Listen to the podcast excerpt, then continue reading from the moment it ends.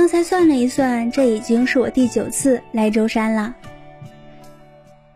我时常怀疑自己上辈子可能是舟山海里的一条鱼，不然为什么世间海岛万千，我却偏爱这里？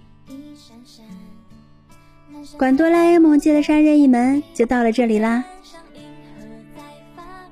在上次五龙山有一条蜿蜒的左岸公路，骑着小电驴感受海风，想用力抓住夏天的尾巴。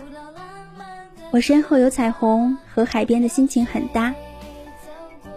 住民宿要找一个做海鲜很好吃的老板娘，吹着海风吃一只肥美的螃蟹，就是一天里最大的满足。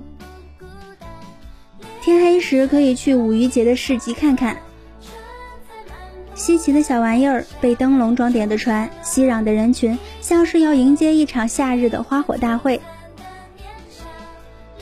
总有些地方能让你耳机里循环的音乐找到归宿。你只要放下烦恼，且听风吟就好。